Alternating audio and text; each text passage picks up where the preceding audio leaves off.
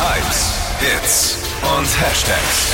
Flo Kerschner Show Trend Update. Ich habe einen Trend und zwar einfach mal wieder Stockbrot machen.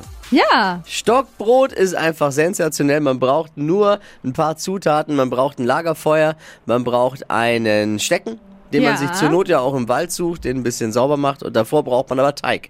Hier ist das einfachste Stockbrot, leckerste Rezept überhaupt. okay. Es ist einfach nur Mehl und jetzt nehmen wir mal ein Kilo Mehl, wenn man hat. Mhm. Da kann man dann aber auch, also wenn man ein Kilo Mehl macht, sollte man noch ein paar einladen auf jeden Fall. So für einen Das alleine schon oder viel, oder? Ja, da kann man schon zwei Familien dann versorgen für so einen Stockbrotabend.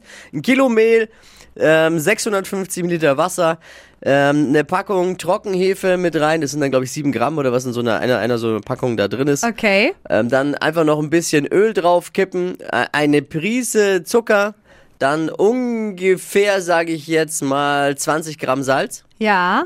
Das einfach nur kneten, kneten, kneten, kneten, 10 bis 12 Minuten und dann äh, abgedeckt mit einer Folie irgendwo für zwei, drei Stunden stehen lassen. Und dann kann man sich da das um den um dieses Stock rumwickeln und dann schön nicht ins Feuer, sonst wird's schwarz, sondern daneben halten. Und immer ganz oft drehen, ne? Drehen und nicht ins Feuer, weil es wird sonst einfach schwarz. Also Ja. das ist die Kunst. Ein- Der gute Stockbrotmacher zeichnet sich damit aus, dass er Geduld hat und das Ding nicht in die Flamme hält. Und ich habe noch einen Geheimtipp für euch, wenn ihr das Stockbrot dann so abziehen könnt vom Stock, dann einfach da rein so ein bisschen Kräuterbutter. Das schmeckt richtig gut und schmilzt dann auch direkt. Lecker, einfach mal machen. Die heutige Episode wurde präsentiert von Obst Kraus. Ihr wünscht euch leckeres, frisches Obst an eurem Arbeitsplatz? Obst Kraus liefert in Nürnberg, Fürth und Erlangen. Obst-Kraus.de